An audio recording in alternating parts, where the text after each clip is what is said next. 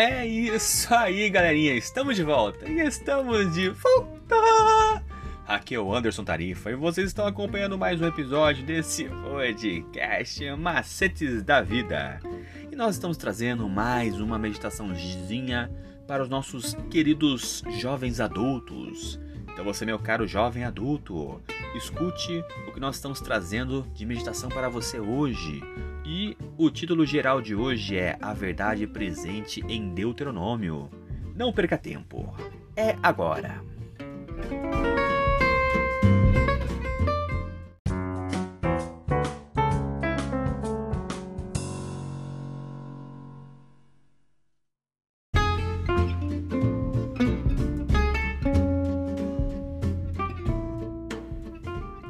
Então, hoje, quarta-feira, dia 8 de dezembro de 2021, o tema de hoje é: O que o Senhor pede?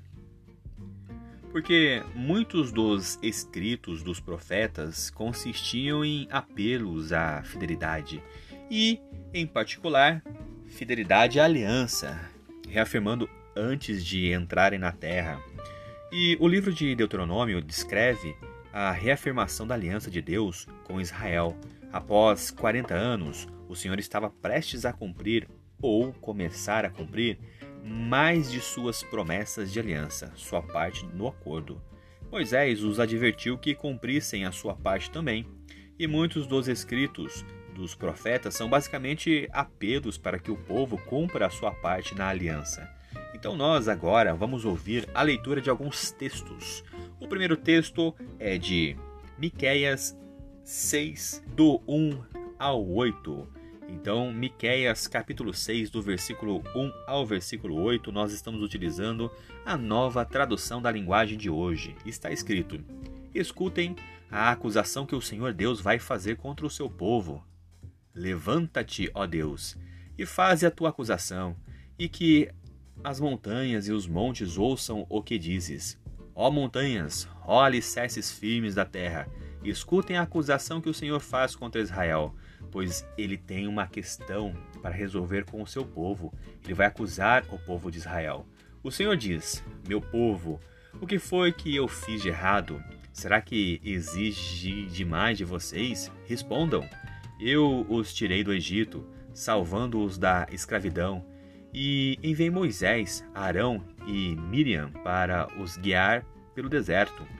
Meu povo, Lembre dos planos que Balaque, rei de Moabe, fez contra vocês e da resposta que Balaão, filho de Beor, lhe deu. Lembrem de tudo o que aconteceu desde que saíram do acampamento do Vale das Acácias até chegarem à cidade de Gilgal. Não esqueçam nunca a vitória que eu, o Senhor, consegui. O que é que eu levarei quando for adorar o Senhor? O que oferecerei ao Deus Altíssimo? Será que deverei apresentar a Deus bezerros de um ano para serem completamente queimados? Será que o Senhor ficará contente se eu oferecer milhares de carneiros ou milhares de milhares de rios de azeite? Será que deveria oferecer o meu filho mais velho como sacrifício para pagar o, os meus pecados e as minhas maldades? O Senhor já nos mostrou o que é bom. Ele já disse o que exige de nós. O que ele quer é que façamos o que é direito que amemos uns aos outros com dedicação e que vivamos em humildade, obediência ao nosso Deus. E o próximo verso que nós vamos ouvir está em é, é, Amós, do capítulo 5, versículo 24. Amós 5, 24. Está escrito: E em vez disso, quero que haja tanta justiça como as águas de uma enchente, e que a honestidade seja como um rio que não para de correr. E o último texto de hoje está em Oséias 6, no versículo 6. Então, Oséias 6,6 está escrito: Eu quero que vocês me amem e não que me ofereçam sacrifícios. Em vez de me trazer ofertas queimadas, eu prefiro que o meu povo me obedeça. E o que o Senhor disse ao povo e como isso se relaciona com o livro de Deuteronômio?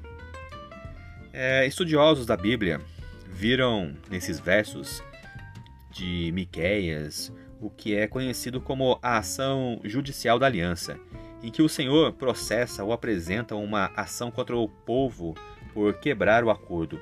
E nesse caso, Miqueias diz que o Senhor tem uma controvérsia com seu povo, em que a palavra controvérsia pode significar disputa judicial. E o Senhor estava entrando com ação judicial contra eles, imagens é, que implicam o aspecto legal, além do relacional da aliança. E isso não deveria surpreender, pois afinal, o ponto central da aliança era a lei. Observe também como Miqueias empresta a linguagem de Deuteronômio no capítulo 10, versículo 12. Porém, em vez de citá-lo diretamente, Miqueias o modifica trocando a letra do lei, a letra da lei de Deuteronômio pelo espírito da lei, que é sobre ser justo e misericordioso. E seja qual for a aparência externa da religião e piedade, sacrifícios de animais, milhares de carneiros, é, não é isso que constitui a relação e aliança de Israel com Deus.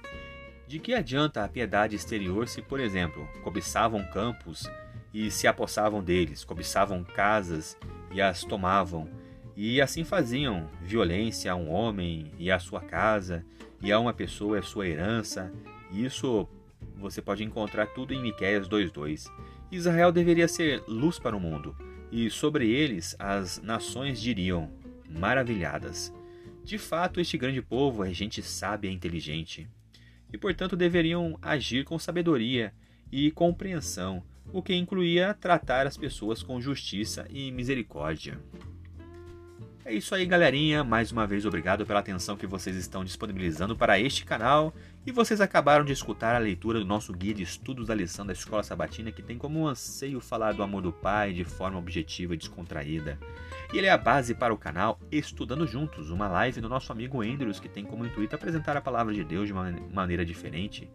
E para você que se interessou e quer saber um pouquinho mais sobre esse projeto, ele vai ao ar toda a sexta-feira, às 20 horas, no canal do YouTube Estudando Juntos, hashtag LES.